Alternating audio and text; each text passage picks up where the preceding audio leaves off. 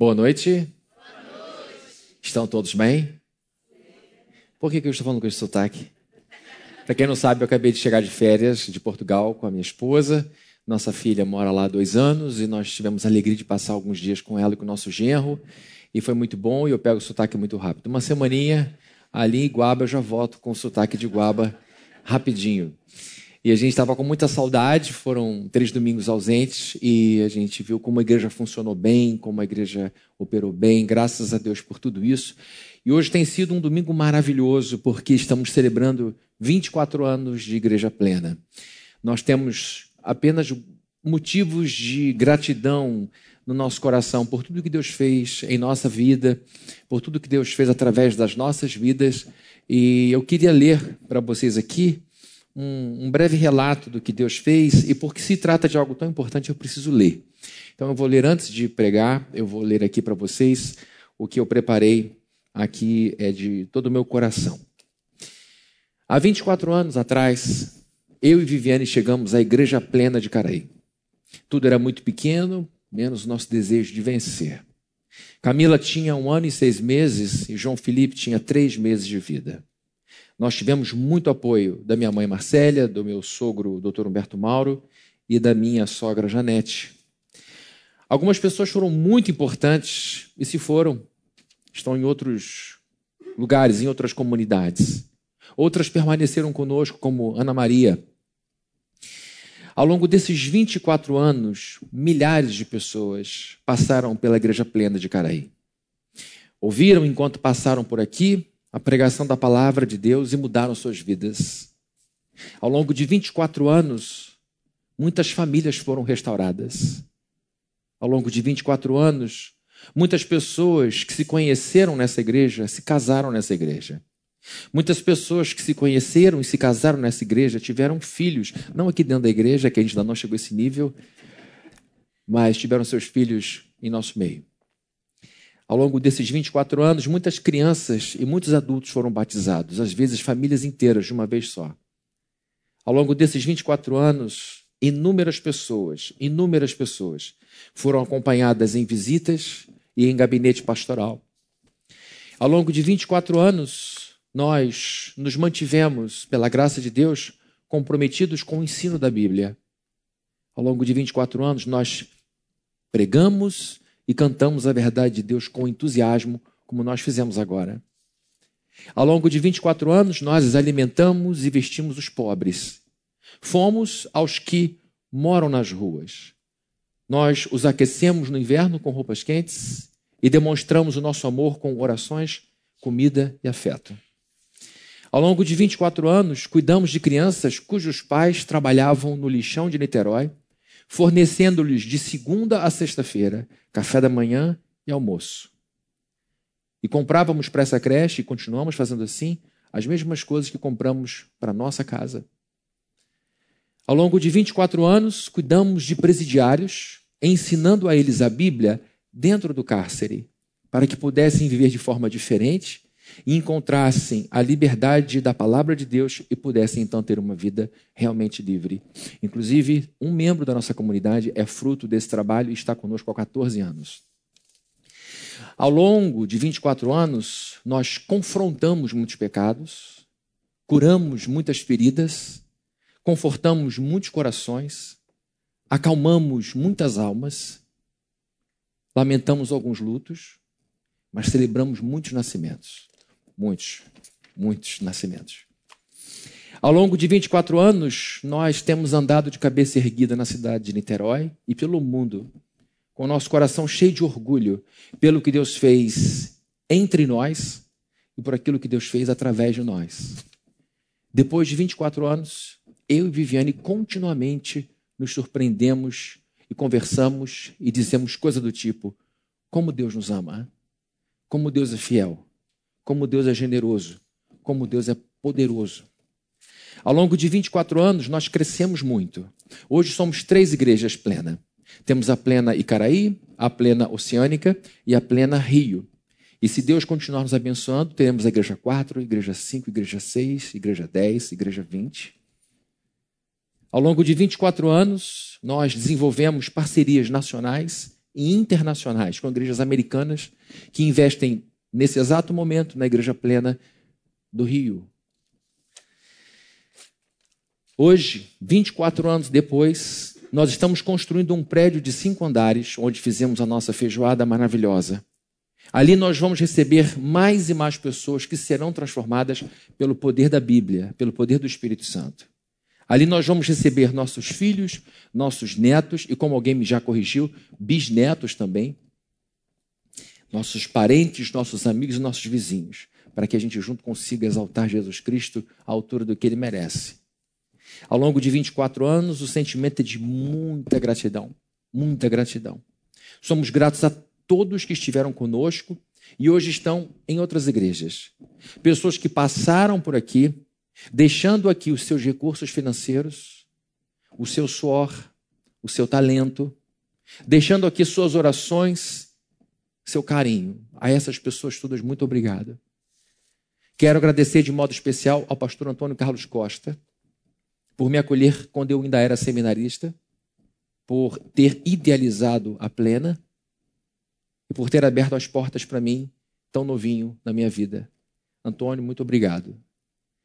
Quero agradecer também, de modo especial, à Igreja Presbiteriana da Barra da Tijuca, por ela ter sido tão generosa, me liberando e investindo tantos recursos financeiros para que essa igreja fosse algo real na nossa vida. Quero agradecer a todos que fizeram a feijoada de hoje acontecer. Gente, quem não foi, perdeu. Foi um evento incrível, com muita excelência, como tudo que é feito. E fizeram tudo debaixo de chuva. Secaram esse, é, esse lugar aqui do lado duas, três vezes. Desmontaram a tenda. Construíram de novo para que a gente pudesse passar uma tarde maravilhosa. E eu quero encerrar o que eu estou dizendo aqui, para finalmente entrar no sermão, repetindo as palavras de um homem que viveu muitos séculos antes de nós. O nome dele é Samuel. E no determinado momento de sua vida, após uma grande vitória, ele fez algo incrível, marcante, e o que ele disse ficou gravado em nossos corações. E o que ele disse está escrito no primeiro livro de Samuel, capítulo 7, verso 12. Tomou então Samuel uma pedra e a pôs entre Mispá e Sem, e lhe chamou Ebenezer, e disse: Até aqui nos ajudou o Senhor. Parabéns para todos vocês. Amém? Vamos então dar uma salva de palmas para o nosso Deus.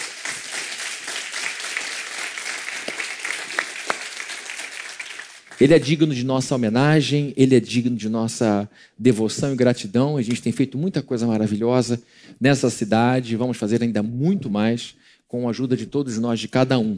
E agora eu quero que vocês, por favor, abram suas Bíblias ou liguem suas Bíblias no livro de Lucas, capítulo de número 7, verso 36. Nós vamos ler esse texto juntos.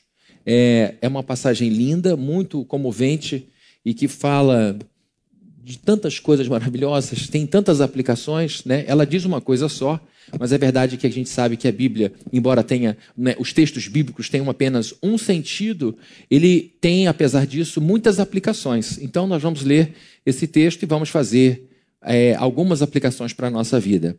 O texto que a gente fala então está em Lucas capítulo número 7, verso de número 36, e vamos ler até o verso número 50. Diz assim: Convidado por um dos fariseus para jantar, Jesus foi à casa dele e reclinou-se à mesa. Ao saber que Jesus estava comendo na casa do fariseu, certa mulher daquela cidade, uma pecadora, trouxe um frasco de alabastro com perfume e se colocou atrás de Jesus a seus pés. Chorando, começou a molhar-lhe os pés com suas lágrimas. Depois os enxugou com seus cabelos, beijou-os e os ungiu com perfume. Ao ver isso, o fariseu que havia convidado disse a si mesmo: Se este homem fosse profeta, saberia quem nele está tocando e que tipo de mulher é ela, uma pecadora. Então Jesus disse: Simão, tenho algo a dizer a você. Dize, mestre, disse ele. Dois homens deviam a certo credor. Um lhe devia quinhentos denários e o outro cinquenta. Nenhum dos dois tinha com que lhe pagar, por isso perdoou a dívida a ambos. Qual deles o amará mais? Simão respondeu: Suponho que aquele a quem foi perdoada a dívida maior. Você julgou bem, disse Jesus. Em seguida virou-se para a mulher e disse a Simão: Vê esta mulher? Entrei em sua casa, mas você não me deu água para lavar os pés. Ela, porém, molhou os meus pés com as suas lágrimas e os enxugou com seus cabelos. Você não me saudou com um beijo, mas essa mulher, desde que entrei aqui, não parou de beijar os meus pés. Você não ungiu a minha cabeça com óleo, mas ela derramou perfume nos meus pés. Portanto, eu digo: os muitos pecados dela lhe foram perdoados, pois ela amou muito. Mas aquele a quem pouco foi perdoado, pouco ama. Então Jesus disse a ela: Seus pecados estão perdoados. Os outros convidados começaram a perguntar: Quem é este que até perdoa pecados? Jesus disse à mulher: Sua fé a salvou. Vá em paz. Só até aqui. Senhor bendito, louvamos o teu nome por essa passagem linda, maravilhosa. Pedimos a tua bênção sobre esse culto, para que tudo que está sendo falado, tudo que está sendo feito, redunde em glória para o teu nome, em louvor para o teu nome. Muito obrigado por cada vida presente, por cada pessoa que está aqui nesse lugar, e que o teu nome, Deus querido, continue a vibrar no nosso coração e que o Senhor encha a nossa vida de esperança. É o que nós pedimos em nome de Jesus. Amém. Amém. Deixa eu ligar aqui, queridos, o meu retorno porque hoje eu não estou me dando bem com ele. Agora foi. Hoje eu tive algum probleminha de manhã, mas o problema foi simples. Eu esqueci de ligar meu microfone. Então, por isso, agora eu estou pegando mais leve com ele, porque eu dei uma bronca no meu microfone e falou: você tem que me ligar. Aí eu te ajudo a, a pregar. Então tá, tá tudo certo agora e eu quero começar fazendo uma pergunta para vocês. E aí, no caso, eu vou individualizar isso aqui, fazendo uma pergunta para você. Pergunta que eu faço é: você está satisfeito com a sua vida ou você deseja mudar? Mais do que desejar mudar, você sente que precisa mudar? Você percebe que existe uma necessidade de mudança? Você gostaria de ter uma vida diferente da que tem hoje? Você gostaria que a sua vida de fato seguisse um rumo diferente? Você, você sente que existem coisas importantes para acontecer na sua vida, mas se você não mudar, estas coisas não irão acontecer. Eu quero te fazer uma outra pergunta. O quanto você vai perder se for atrás do seu sonho? Porque pode ser que você diga: olha, eu quero mudar, mas não vai ser fácil, porque eu não conto com o apoio das pessoas. Pelo contrário, eu conto com críticas e eu tenho medo de perder a admiração de A, a aprovação de B. Eu tenho medo de perder dinheiro, eu tenho, eu tenho medo de causar algum constrangimento, eu tenho medo de não ser compreendido. Pergunta é: o quanto você vai perder se você for atrás do seu sonho? Essa é uma pergunta importante. Outra pergunta igualmente importante, no mínimo igualmente importante, é: o quanto você vai perder se não for atrás do seu sonho? Uma coisa é você perder se for. Uma coisa é você perder se for atrás do que você deseja, da mudança que você precisa implementar. Outra coisa é o quanto de vida, o quanto de alegria, o quanto de entusiasmo, o quanto de força, o quanto de energia emocional você vai perder se você não for atrás do que você quer, não mudar para chegar ao lugar que você deseja chegar. Imagine-se de hoje a 20 anos à frente. E lá da frente Imagine-se olhando para 20 anos para trás, para o dia de hoje. O que você deseja dizer? Que bom que eu fiz esta mudança com muitos pontos de exclamação. 20 anos depois, dizendo que coisa maravilhosa foi eu ter feito essa mudança. Ou você lá da frente, daqui a 20 anos, dizendo por que, que eu não fiz aquela mudança 20 anos atrás? Por que, que eu não mudei? Por que, que eu não fiz?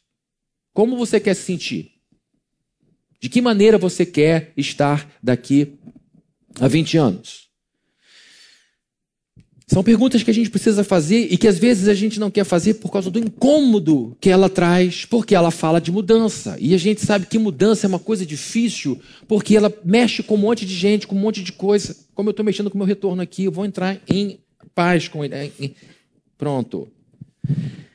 A gente sabe que mudança é uma coisa difícil, o nosso cérebro não gosta de mudança porque mudança envolve gasto de energia. O nosso cérebro está sempre dizendo: poupa energia, poupa energia, poupa glicose, poupa força, você precisa de força. E o nosso cérebro é feito para nos proteger. E ele entende que mudança é uma ameaça ao equilíbrio. Você quer mudar a vida? Uma coisa que eu aprendi alguns anos atrás. A nossa vida só muda quando a gente muda. A gente às vezes fica parado num, numa estação da vida, pedindo a Deus, Senhor, muda fulano, muda fulana, Senhor, muda essa situação, altera aquela dali. Deus faz com que, faça com que fulano pense de forma diferente, mexa no coração do outro, esperando que as coisas mudem para que você possa mudar, esperando que as pessoas te autorizem, esperando que as pessoas te deem carta branca, esperando que as pessoas, esperando que a vida toda diga agora sim, nós abrimos o caminho para você passar. A vida só muda quando a gente muda. Desejar mudar é uma coisa, querer mudar é uma coisa, mudar é outra coisa completamente diferente. E tem muita gente que espera a oportunidade da vida. Quando a vida me permitir, quando a vida proporcionar, a vida não faz coisa nenhuma, a vida não existe. Não existe uma entidade chamada vida que autoriza ou não autoriza a nossa vida. Existe um Deus, Criador dos céus e da terra, que te deu um cérebro, que te deu uma capacidade de fazer projeções, que te deu a Bíblia para esclarecer a sua mente. E existe uma força dentro de você chamada coragem para você operar a mudança, para mudar de fato a vida e as coisas na vida, porque a gente sabe que quando a gente muda, tudo muda. Quando eu mudo a minha postura diante das pessoas e diante das situações, pessoas e situações mudam em relação a mim. E aí sim a vida muda. Aí sim, de fato, a gente percebe uma alteração no nosso destino. Eu descobri que as coisas só mudariam de maneira poderosa se eu mudasse a minha forma de lidar com as coisas e com as pessoas. Nós somos seguidores de Jesus Cristo, estamos aqui hoje num dia de descanso, é, na casa de Deus, buscando orientação, inspiração. Esse é o maior patrimônio que eu posso ter no mundo, que é a sua boa vontade, a sua mente aberta, o seu coração aberto. Isso é um privilégio para alguém que comunica, para alguém que comunica um conteúdo. Eu sou um comunicador há muitos anos. E ter alguém que, alguém que queira ouvir o que eu tenho para dizer é uma benção. Então, ter você aqui demonstra o quanto você ama a Deus, o quanto você leva em consideração a Jesus Cristo. Somos seguidores dele, amamos a Bíblia, queremos mudar, mas queremos mudar com critérios. Não é mudar por mudar. Inclusive, não é nem a mudança pela mudança. É uma mudança que nos leva a um ponto, é uma mudança que serve de veículo para conduzir a nossa vida para aquele senso de realização, para que você seja íntegro, para que você co coadune, para que você alinhe sua consciência, sua mente, aquilo que diz para você para onde você tem que ir, com os seus sentimentos, para que então você seja uma pessoa inteira, íntegra, sem divisão.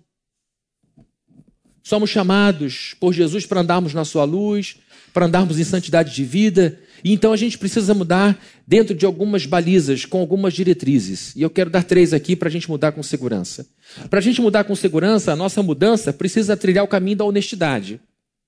Não tem essa história de ah, eu vou chegar lá, mas eu vou trilhar o caminho da desonestidade. Este caminho não é o caminho de Deus.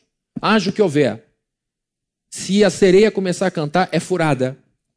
É um atalho que vai te levar para um caminho ruim. Você sempre vai colher coisa ruim de desonestidade. Ah, mas eu conheço meu tio que fez um monte de coisa errada e hoje está feliz da vida. Está cheio de cicatriz, cheio de problema. Como você fala de um jeito como se nada tivesse acontecido, como se tivesse passado tudo em branco.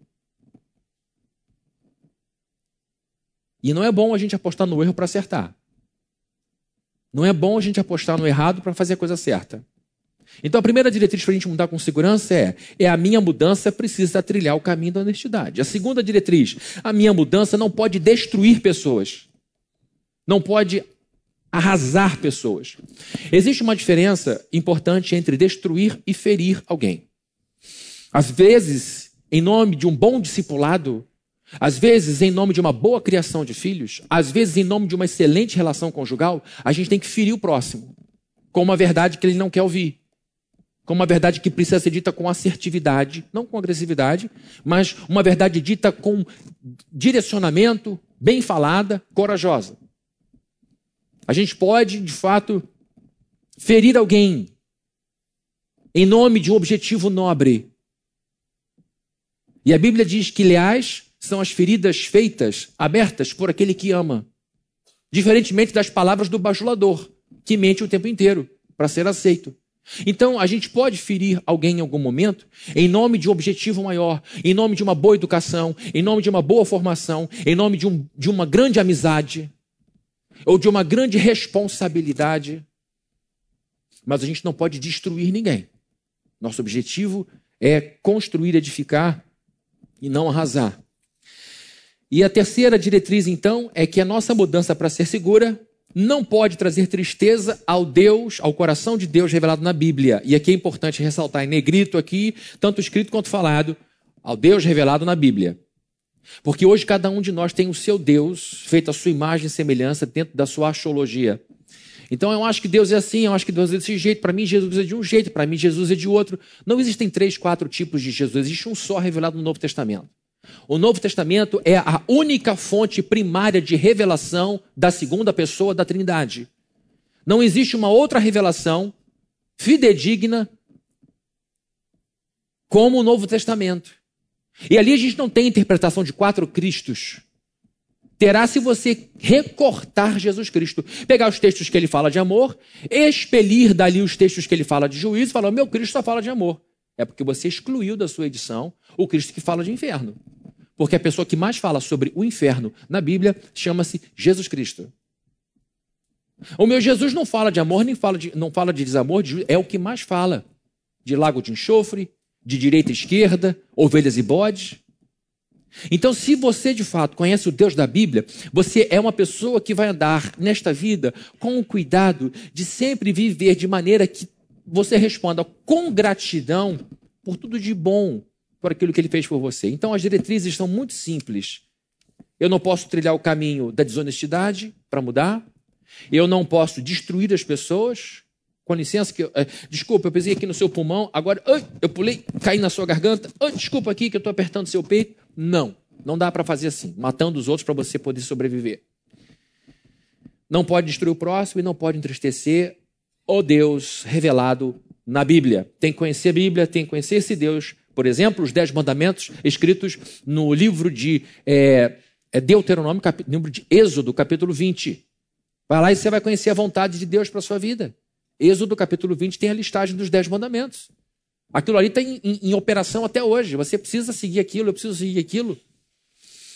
Então, queridos, para a gente começar a fazer uma mudança para melhor em nossa vida, a gente, tendo essas diretrizes, consegue fazer isso. E pode ser que eu continue com esse sermão semana que vem, vou continuar orando, mas eu quero então dar hoje é, a primeira direção para a gente que quer mudar de forma segura. O que, que a gente precisa fazer para mudar de forma segura e de forma definitiva, de maneira que a gente chegue cada vez mais perto do nosso objetivo? Em primeiro lugar, e talvez seja em último lugar, eu não sei ainda, mas em primeiro lugar, com certeza, para a gente fazer essa mudança profunda na vida. E queridos, eu digo sobre mudança bastante, porque ao longo dessa, dessa temporada de 24 anos, nós mudamos bastante, sem perder a identidade. Um, um, ser humano muda muito, de um bebezinho a um homem de 30 anos de idade, ele passou por muitas mudanças, mas continua sendo a mesma pessoa. Eu estive agora, eu vou voltar aqui, né, na Europa, e lá uma coisa me encantou, muitas coisas me encantaram. E vendo os prédios lindos, é, antigos, de 500 anos, 600 anos, andando em muralhas que tinham mais de 1.200 anos, eu estava vendo, é, enquanto andava nas muralhas, o sinal do 4G chegando no meu telefone eu, eu estava entre dois mundos, um milenar e um que era de última geração chegando na minha mão. E depois eu entrava nos museus e via lá, como por exemplo, um, um, o primeiro mapa das Américas estampado num papiro, aquilo tinha 500 anos. E recebendo sinal de Wi-Fi do museu. E eu vi, meu Deus, esse povo consegue conjugar sua tradição sua identidade. A gente vê isso na arquitetura aqui em Madrid, a gente vê as cores das paredes em Portugal, a gente vê essas coisas todas maravilhosas e, e ao mesmo tempo que eles têm o antigo, eles têm a tecnologia nova. E eu pensei, é assim que tem que ser igreja. A igreja não tem que abrir mão de quem é, ela é a casa de Deus, ela é a noiva de Cristo. Ela é sal da terra, luz do mundo. Ela é e será sempre isso. E ela vai ser resgatada por Jesus quando ele voltar. Mas a gente precisa receber o Wi-Fi hoje aqui. A gente tem que falar com o pessoal que precisa entender a nossa linguagem. A gente tem que deixar o pessoal andando sobre as muralhas de dois mil anos de igreja, sabendo que estão pisando em sólido terreno, mas estão se comunicando com o seu tempo. encantando as pessoas daquela própria geração, porque não adianta fazer igreja para os que já estão salvos, para os que já estão garantidos. Apenas. Também para eles. Então, queridos, mudança é uma coisa constante da igreja plena de Caraí. Nós mudaremos sempre que acharmos que estamos precisando alcançar mais pessoas. Vamos mudar a roupagem, não a nossa identidade. O CPF vai continuar sempre o mesmo. Para que a gente então faça essa mudança na nossa vida pessoal com segurança, a gente precisa, em primeiro lugar, finalmente, se livrar, se desprender, se soltar do julgamento das pessoas. E essa história que eu escolhi para ler com vocês ajuda muito a gente a entender esse ponto de vista. Para a gente gerar uma mudança na nossa vida, a gente precisa se descolar, se desprender do julgamento das pessoas. Aqui estão alguns personagens muito importantes e a gente precisa entender cada um deles. Jesus Cristo era um professor que estava em ascensão. Jesus Cristo é alguém que está crescendo no território de Israel. As pessoas não conheciam Jesus Cristo, ele, ele surge do nada, porque ele não foi treinado para ser rabino. Jesus foi treinado para ser carpinteiro. Então ele recebeu uma, uma, um, ensino técnico, por assim dizer, e não um ensino teológico. Porque quem quisesse ser rabino tinha que começar desde criança e continuar pela adolescência. Jesus dá um pulo e no meio da sua vida, no início da sua vida adulta, ele resolve ensinar. E todos ficam encantados. Como é que ele tem tanto conhecimento sem ter tido a educação formal dos rabinos? E então ele é, ele é visto como um rabino muito especial. Inclusive, quando esse Simão é perguntado por Jesus, eu posso te dizer uma coisa? Posso te fazer uma pergunta? Ele, claro, mestre. A palavra que ele usa para mestre é didascalos, de didaquê, de ensino. Jesus era visto por este fariseu como um ensinador. E Jesus, então, é este, é, é, é este sujeito que surge não só ensinando com profundidade, mas curando enfermos, ressuscitando morto. Isso encantava as pessoas. De outro lado estava uma mulher que a Bíblia diz que era pecadora. É uma pena que ela não tenha nome. Ela tem apenas um rótulo muito ruim. Ela era uma pecadora. E o que, que a Bíblia quer dizer com isso? Muito provavelmente ela era uma prostituta. Muito provavelmente era uma mulher é, com, com um, um péssimo, uma péssima reputação social.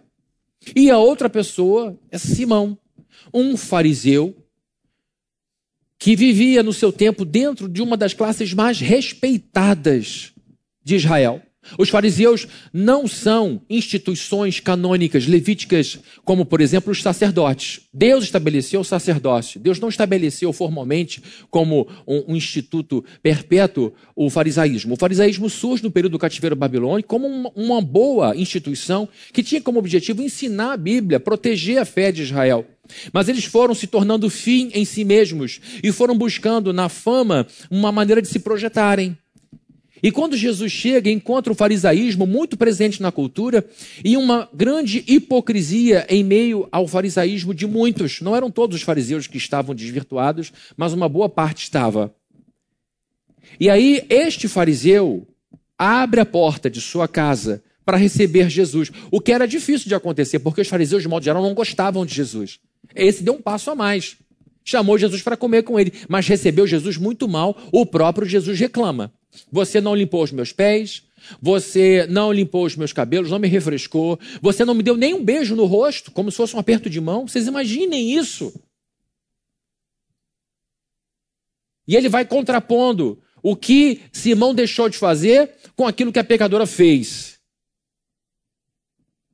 Então nós temos aqui três pessoas bem diferentes e Jesus Cristo está entre as duas. E o que está presente aqui é um grande juiz social chamado Simão. Porque ele quietinho baixa sua sentença. Se ele fosse realmente profeta, eu chamei para ver se ele era. Ele não teria deixado essa mulher encostar nele. Então, de duas, ele já julga a mulher, dizendo que ela é indigna de encostar num homem de Deus, num profeta. Se encostou é porque não é. E ele disse o seguinte: esse cara não é profeta coisa nenhuma, ele é um, ele é um charlatão.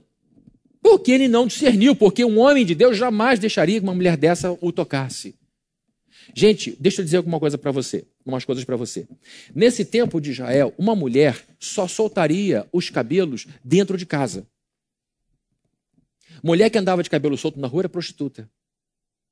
Uma mulher recatada só soltaria os seus cabelos em casa na presença dos filhos e do marido, ou das irmãs ou da mãe. Quando Jesus Cristo chega na casa de Simão e ele recebe, logo de cara, ele não recebe, Jesus já sente falta do beijo, do ósculo.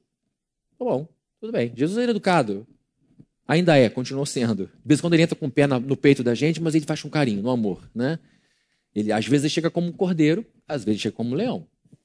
Depende da nossa rebeldia, né? É, e ele chega e diz: Olha, não, não vai me dar um beijo? Tudo bem.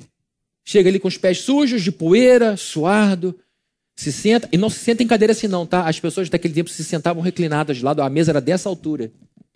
Por isso ela vem por trás, porque os pés ficavam para trás, o tronco ficava para frente, eu vou tomar cuidado para não cair, porque o pé mal, cheiroso, podia incomodar quem estivesse do lado. E ela vem por trás como uma escrava. E eles lavavam os pés das pessoas ali atrás. E Jesus Cristo, então, percebe: meu Deus, eu não ganhei beijo, eu fui convidado para esse negócio daqui, mas estou sendo mal recebido a beça. E meu pé está sujo. E ele lá, Simão, bota um prato de pizza que ele pediu pelo iFood. Vamos comer, vamos ver se ele é profeta mesmo. Só que a casa de um fariseu tinha que ficar aberta para qualquer pessoa entrar, porque ele era um homem de Deus, ele tinha que ensinar a palavra de Deus. E aí entra a mulher pecadora. Entra a mulher pecadora de penetra, mas ela não fica quieta. Ela se comove diante de todo aquele episódio e fica debaixo do julgamento de Simão. Todos nós julgamos. Primeira má notícia da noite. Todo mundo julga. Talvez você, ah, Simão não valia nada, julgava todo mundo. A gente julga. Todo mundo julga. E a gente morre de medo, muitas vezes, do julgamento dos outros, porque a gente tem medo de rejeição, de exclusão. E o perigo da gente viver debaixo desse medo é permitir que o julgamento dos outros, e às vezes esse julgamento se dá a partir de pessoas que moram em outro estado, que nunca viram o seu rosto pessoalmente, através de rede social, que dizem quem você deve ser e como você tem que viver. E quando você se submete a isso. Esse é o perigo da gente não fazer a mudança que a gente tanto quer. Então, esse homem chamado Simão, de cara faz um julgamento terrível de Jesus Cristo, dizendo ele não é profeta coisa nenhuma. E ele, mais uma vez, rebaixa essa mulher, dizendo que ela é indigna de encostar em homens de Deus. Então vejam a situação. Está Jesus lá. Não recebe nenhuma atitude de boas-vindas do sujeito que o chamou para convidar. Faz sentido uma coisa dessa? Você faria isso com alguém? Eu, vai comer na minha casa? Ah, que bom, vou sim. Chega lá, você recebe uma pessoa? Não faz sentido. E provavelmente por causa dessa falta de iniciativa do sujeito que ela toma a frente. E ela se emociona. E ela começa a chorar descontroladamente, porque ela molhou o pé de Jesus ao ponto de lavar. Então a, a coitada chorou muito. Sabe quando você chora e perde controle e fica assim, ó? Eu, eu me controlo, porque eu sou chorão, para não ficar aqui no púlpito dessa forma. Que eu já vi pastor assim, fica feio. Faz careta, chorando. E quando faz, não tem como ficar bonito chorando. Ela ficou muito quebrantada. E não foi choro de tristeza, foi choro de adoração. E ela foi percebendo que quando ela chorava, porque ela estava beijando os pés de Gente, ela estava beijando os pés de Jesus. Que cena mais constrangedora! Uma prostituta com os cabelos soltos, esfregando os seus cabelos nos pés de Jesus, beijando os pés de Jesus, fazendo massagem nos cabelos dele, usando os perfumes que muito provavelmente ela usou para seduzir os outros homens. Ela usando aquele perfume e Jesus na dele, naquele tratamento de beleza dele lá sentado. Ele bota a cabeça para trás, a toalhinha aqui. E ela. Chora. E ele deixando. Vocês imaginam o clima. E ela não aguenta, ela se choca aos pés. Beija, beija. Tá vivo demais esse negócio. Beija e ele deixa. Por quê? Porque ele está acostumado a ser adorado. Ele é adorado por toda a eternidade, por anjos e arcanjos. Aquilo não é novidade para ele. Aquilo é normal, é habitual. E não é porque ele era carente, é porque ele é Deus. E ele deixa. Aí Simão começa a falar dentro da cabeça dele, porque ele, Simão começou a falar consigo mesmo. Jesus falou: ah, ele não sabe que eu ouço essa frequência. Essa AM ruim dele eu estou ouvindo. Aí está ouvindo Simão. Aí ele olha para a filhinha: dá, dá um tempinho, por favor. Simão, cabelo molhado, já estava outra pessoa, Jesus. Simão, te contar uma história. Cheiroso, já? Só um minutinho, meu amor, fica aqui. Um homem tinha dois sujeitos que não tinham como pagar o que ele tinha emprestado. Um devia uma fortuna, 500 denários. É dinheiro aberto, gente. O outro devia 50. Eram valores diferentes, mas uma coisa tinha de igual. Nenhum dos dois tinha como pagar. E esse senhor que é muito rico falou: está tudo perdoado, tudo resolvido. Qual dos dois você acha que vai amar mais o Senhor? Que perdoa a dívida. Aí ele falou: Claro, mestre. Aquele que devia mais dinheiro. Então, pois é. Ele começa a falar das coisas. Eu entrei, você não fez, ela fez, e fez muito mais. E ela tinha uma dívida enorme comigo. Muito maior do que a sua, porque você é um homem rento. Mas ela amou muito mais do que você. Muito mais. Muito mais. Se essa prostituta se submetesse ao julgamento de Simão, se Jesus ficasse constrangido com o julgamento de Simão, eu e você não estaríamos falando sobre isso hoje. E sabe o que acontece? Eu e você somos como essa prostituta. Porque por nós mesmos nós não podemos nos aproximar de Jesus. É um ato de graça ele permitir que a gente se aproxime diante dele. Porque ele é puríssimo.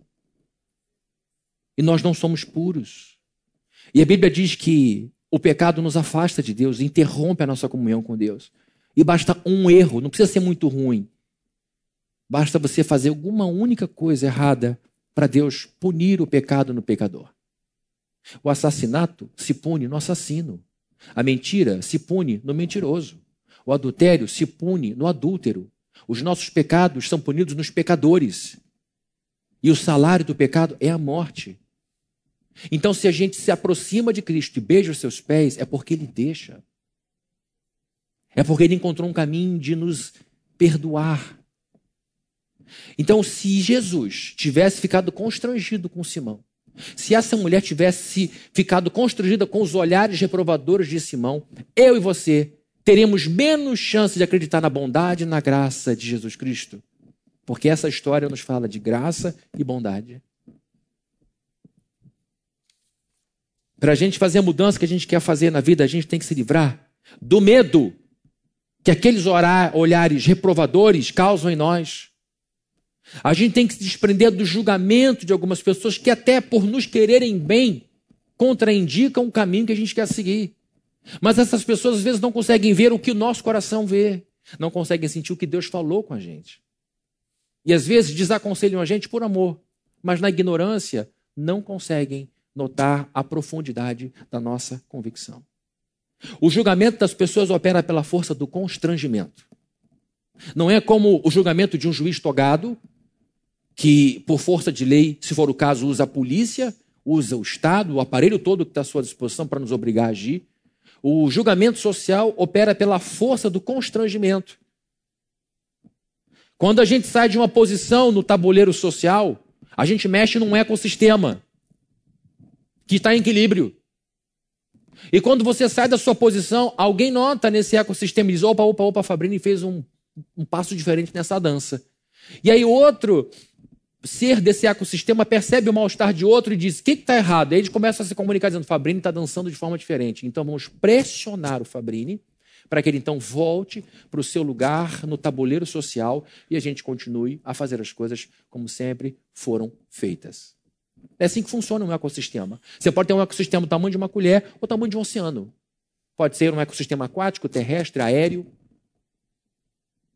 A verdade é que todo ecossistema clama por equilíbrio. Você pode então dizer o seguinte: eu não quero mais apertar botão, eu vou agora rodar a manivela. Aí de repente alguém deixa de ouvir o clec-clec do botão e começa a vir, uma manivela. O que é que eu estou assim? Ah, desculpa, desculpa, desculpa, vou voltar a apertar botão. Não queria não, mas o ecossistema me mudou e eu voltei para cá. Esse é uma moda, um modo de se viver. Outro modo de se viver é: eu vou enfrentar o ecossistema, porque esse ecossistema está ultrapassado. Eu vou colocar os meus dois pés aqui, vou fazer força e todo mundo vai entender em algum momento. Martin Luther King mudou um ecossistema. Ele foi forçado a voltar, apertar botão, volta para o seu lugar de negro, volta para o seu lugar de negro. Ele falou: não, não. E morreu por sua verdade, e junto com muitos outros irmãos e amigos, mudou a história daquele país. Essa é uma outra forma de viver. Lutar contra um ecossistema e mudá-lo. Mas existe uma terceira forma, que é você abandonar o primeiro, o segundo e seguir em direção a outro ecossistema. Você diz: Eu não quero mais apertar botão. Chato demais. Não quero brigar com o meu ecossistema? Porque eu não vou perder meu tempo com isso. Eu já tenho tantos anos, eu não quero mais. Briga. Depois dos 40, como disse o Agreste, um amigo meu, a gente escolhe a briga que vai comprar. Chega uma hora e diz, não quero mais brigar por qualquer motivo. Então eu não quero mais apertar botão, não quero briga com ninguém, eu vou para outro lugar. Deus me disse que eu tenho que ir para outro ecossistema. Sabe que tem um problema. Quando você diz tchau, ecossistema, e o pessoal, idiota, ridículo, você nunca mais entra aqui, pá, fecha a porta. E agora? Porque eu também não fui aceito no novo. Eu estou no meio do caminho, espaço sideral. O que é que me segura aqui? Fé em Deus. Coragem para confiar em Deus. Não me serve mais aquele pessoal, não me serve mais aquele lugar, eles não entendem o que eu falo, não valorizam o que eu falo, não, não, não, não querem para onde eu estou indo. Mas eu ainda preciso comprar a simpatia dessa turma aí que está para me receber num lugar novo. Essa mulher não aceitou as coisas que os religiosos do seu tempo diziam para ela fazer. Jesus era bem diferente. Essa mulher corria um risco muito grande. Porque ela sabia como um fariseu tratava ela. Ela sabia, por exemplo, como os essênios eram. Jesus era diferente de tudo. Jesus não se encaixava em nada. Jesus era alguém que fazia coisas sérias, conversava coisas sérias, mas brincava com as crianças. O primeiro milagre de Jesus foi numa festa. Ela soube que quando Levi se converte, Jesus vai numa festa na casa de Levi. Levi não valia nada. Levi era um publicano. Jesus falou: olha, se a pessoa não se arrepende, expulsa da igreja e considera essa pessoa publicana. Jesus falou isso. E ele chama um publicano para ser apóstolo. E ela deve ter apostado. Pô, se Levi está ali, eu posso entrar também. Eu conheço Levi. Jerusalém é desse tamanho. Levi está lá, eu posso ir também. Na Bíblia do Fabrício tem essas informações todas no rodapé ela pensa: Jesus não é como um fariseu, intocável. Jesus não é como essênio, que vive isolado nas colinas. Jesus não é empolado como um escriba que conhece a lei. Jesus não é um politiqueiro como um saduceu. Jesus não é um corrompido como um sacerdote. Lembra que João Batista era sacerdote, não queria nem saber da sua turma. Ele era completamente diferente. E ela falou: talvez eu tenha uma chance. E ela resolve mudar a sua relação com Deus. Porque ela era uma pária, ela era uma pessoa excluída, ela era uma pessoa que não tinha acesso a Deus, porque as pessoas que tinham acesso a Deus bloqueavam a entrada dela. Ela queria mudar. E ela ousou enfrentar o julgamento dessas pessoas. E ela então aposta e entra na presença do Senhor. E tudo muda. Porque ela entra como uma pecadora e sai dali ouvindo Jesus dizendo: a tua fé te salvou. Vá em paz. Vá em paz. O juiz dos juízes estava ali, recebendo a adoração dela. E porque ela não se prendeu ao julgamento de Simão, ela se arriscou. Porque ela poderia ter sido rejeitada por Jesus Cristo. Mas ela apostava, olha, eu acho que ele não vai me rejeitar. E de fato não a rejeitou. Não só não a rejeitou, como a acolheu e disse: Vá em paz. Fique tranquila. Ela devia viver atormentada pela vida que tinha, porque ela era uma judia. Ela foi educada na lei do Senhor. Ela sabia que o que ela fazia era errado. Mas ela vivia numa sociedade em que ateísmo não era possibilidade. Ela sabia que tinha sido feita pelo Deus de Abraão, Isaac e Jacó, seus antepassados. Mas por uma série de circunstâncias ela seguiu um rumo diferente de vida. E agora ela diz: Eu quero Deus na minha vida, mas essas pessoas não permitem que eu me aproxime dele. Jesus então a recebe do jeito que ela está. E do jeito que ela está, ele fala de uma forma com ela tão profunda que não tem mais como ela continuar sendo quem ela era. Não é assim? Jesus é tão bondoso que nos aceita do jeito que nós estamos. Amém? E Jesus é tão bondoso que ele não pode permitir que a gente permaneça do jeito que a gente está. Ele vai ter que mudar a gente. Jesus nos ama tanto, nos ama tanto, que é capaz de receber a gente assim. Mal, ruim, indigno.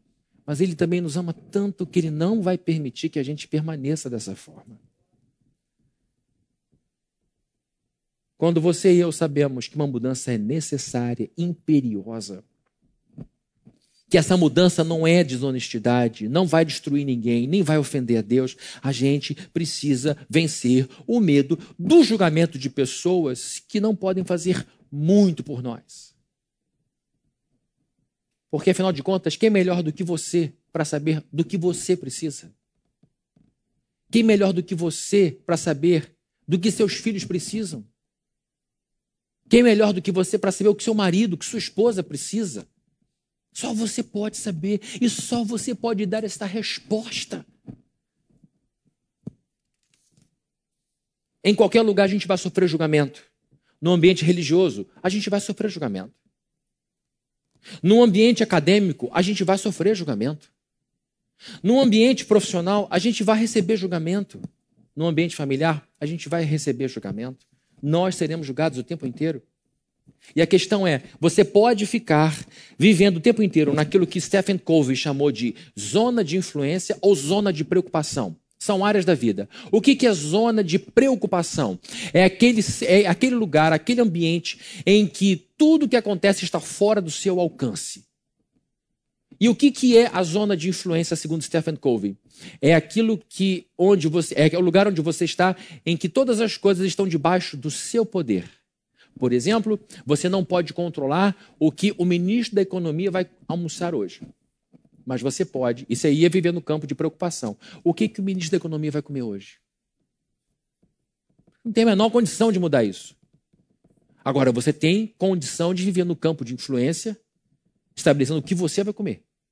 Você não pode mudar a cotação do dólar e mexer na economia macro, mas você pode administrar muito bem as dívidas que faz. Então ele diz que quando a gente vive muito tempo no campo de preocupação, a gente vive estático e ansioso, esperando que tudo esteja no seu lugar, mas tudo está fora do seu alcance. Ele diz que ao invés de perder tempo nesse lugar, é preciso que você viva no campo de influência, em que você cuida de coisas, faz coisas, toma atitudes que de fato terão desdobramentos práticos na sua vida. Trazendo isso para o texto bíblico. Se essa mulher tivesse ficado parado no campo da preocupação, da zona da preocupação, pensando o que Jesus vai pensar se eu aparecer lá, o que Jesus vai pensar se eu beijar o seu pé, o que Jesus vai pensar se eu encostar nele, o que Jesus vai pensar se eu mexer no cabelo dele, o que, que Simão vai dizer de mim se eu entrar na casa dele, o que, que Simão vai dizer de mim se eu encostar em Jesus, ela, ela não teria feito nada. É isso que acontece, nada. Quando a gente fica com a vida parada no campo, na zona. Ela está querendo pregar comigo. É a Siri.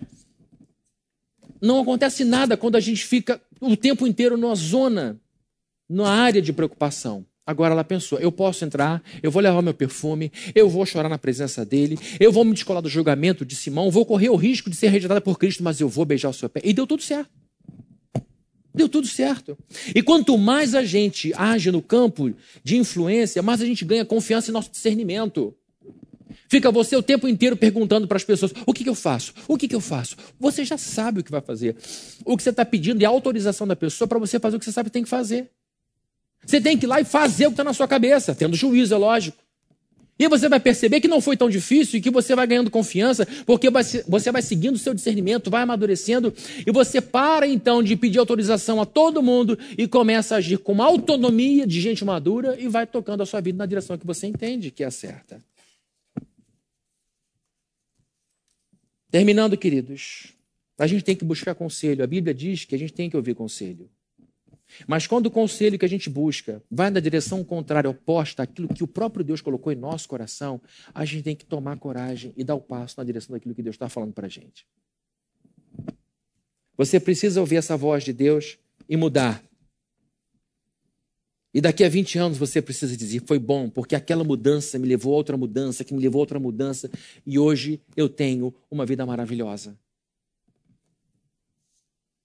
Se o que você precisa fazer para mudar for honesto, não for destruir ninguém, nem entristecer a Deus, mude. Mude. E eu quero terminar aqui com uma frase de um ícone do esporte brasileiro, que é o Zico, que ele citou uma frase que ele leu num dos quadros lá de avisos do Flamengo quando ele era jovem jogador. Ele disse: O medo de perder tira de nós a vontade de vencer. Era o que estava escrito num quadro à mão com giz. O medo de perder tira de nós a vontade de vencer. O medo, e aqui eu faço a minha aplicação, o medo do julgamento dos outros tira de nós a vontade de sonhar, a vontade de realizar. Então não foque no medo de perder o jogo. Não foque no medo do que a pessoa pode dizer a teu respeito. Foque no seu sonho. Eu quero ser uma pessoa cheia de Deus, realizada, que daqui a 20 anos vai dizer: Eu tive fé em Deus, eu fiz. Essa tem que ser a nossa gana, é a nossa garra. E a gente vai perceber que quando a gente se descola do julgamento das pessoas, a gente vai longe. Amém? Vamos orar? Querido Deus, nós louvamos o teu nome, exaltamos o teu nome por tua palavra, por esse texto lindo, por essa, por essa passagem tão poderosa. Que em nome de Jesus a gente possa mudar, mudar para melhor, para exaltar seu nome, para glorificar seu nome. Que a gente possa mudar para a gente se encontrar, se encontrar no nosso objetivo, que a gente possa se encontrar naquilo que de fato o Senhor quer para a nossa vida. Livra-nos de ficarmos vivendo a vida que o outro quer que a gente viva, Deus. E que a gente possa viver para a tua glória, para o seu louvor, a nossa vida, aquilo que o Senhor quer para nós.